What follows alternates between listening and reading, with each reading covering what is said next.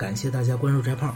今天翟胖要讲另一个单词，against，就是 a g a i n s t 这个单词，这是翟胖统计出的另一个高考经常考的高频词。那么要说 against 这个单词呢，我们先说它的祖先 again。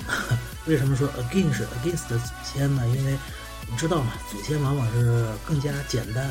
这东西后代才往往更复杂，所以在语言上啊，这种更短的单词，它往往就是最早出现的那些单词，而后边那些比较复杂单词，尤其合成的这些单词，往往是后出现的。那么接下来我们再说这个 again 这个词，again 这个词我们初中都学过，非常熟，再一次的意思。那它为什么是再一次的意思呢？昨天其实我们已经提到了它的词头 a g。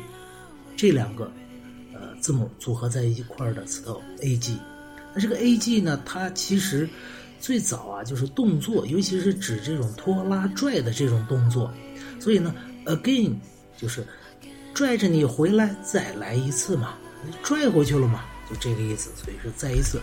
那 against 呢，against 是在 again 后边加了个 s t，这个 s t 呢其实是一个副词性的一个词尾。在我们呃，如果您见的单词够多的话，您往往会发现这种现象的，它没有其他意思。那么这个 against 呢，它其实就继承了 again 的这个拖拉拽的这个意味，然后呢是拽得更厉害了啊，拽到对面去了，就是反对。所以 against 是反对。在这儿，Japan 多说一句，就像昨天我们提到的 actually 一样，那么 actually 是事实上。有一个转折的意思，那么 against 那就更不用说了，是吧？它是反对的，它的意思那就更加转折的更加厉害了。所以 against 也往往是阅读理解里面答案所在的细节之处。这是翟胖自己的一点体会。好，今天我们就讲到这儿，再见。